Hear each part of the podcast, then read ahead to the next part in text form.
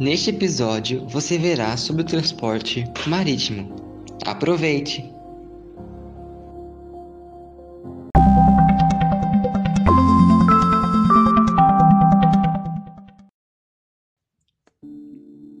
transporte marítimo é um dos principais meios de transportes aquáticos que ocorrem nos mares e oceanos, por meio de embarcações como barcos, navios e caravelas, sendo muito utilizado para o transporte de pessoas e cargas a longas e curtas distâncias.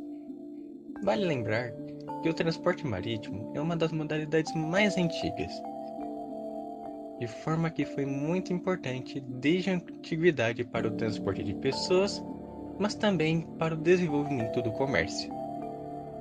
Sendo assim, o principal tipo de transporte internacional para a comercialização de vários produtos, na qual mais de 90% deles são transportados por vias marítimas. Esses transportes também são classificados em dois tipos: a cabotagem, mas também conhecido como transporte costeiro.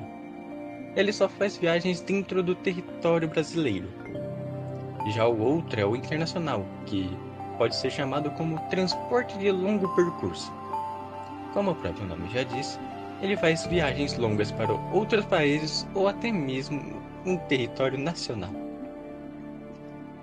Este meio de transporte tem muitas vantagens, por mais que ele seja lento.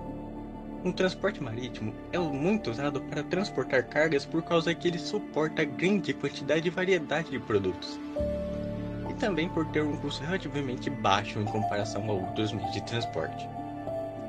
Já nas desvantagens, temos a grande quantidade de tempo de entrega das mercadorias, uma vez que passa pelos portos e alfândegas distantes do centro de produção, e muitas vezes congestionados, além das chances de danos nas cargas transportadas.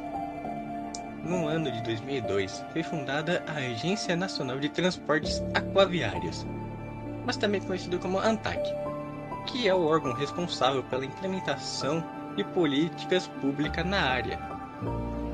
Por mais que o país tenha tamanho continental e uma extensa costa litorânea no Brasil, o transporte marítimo sofre com muitos problemas, desde os altos custos de transporte, precariedade dos portos, fiscalização, burocracia, entre outros.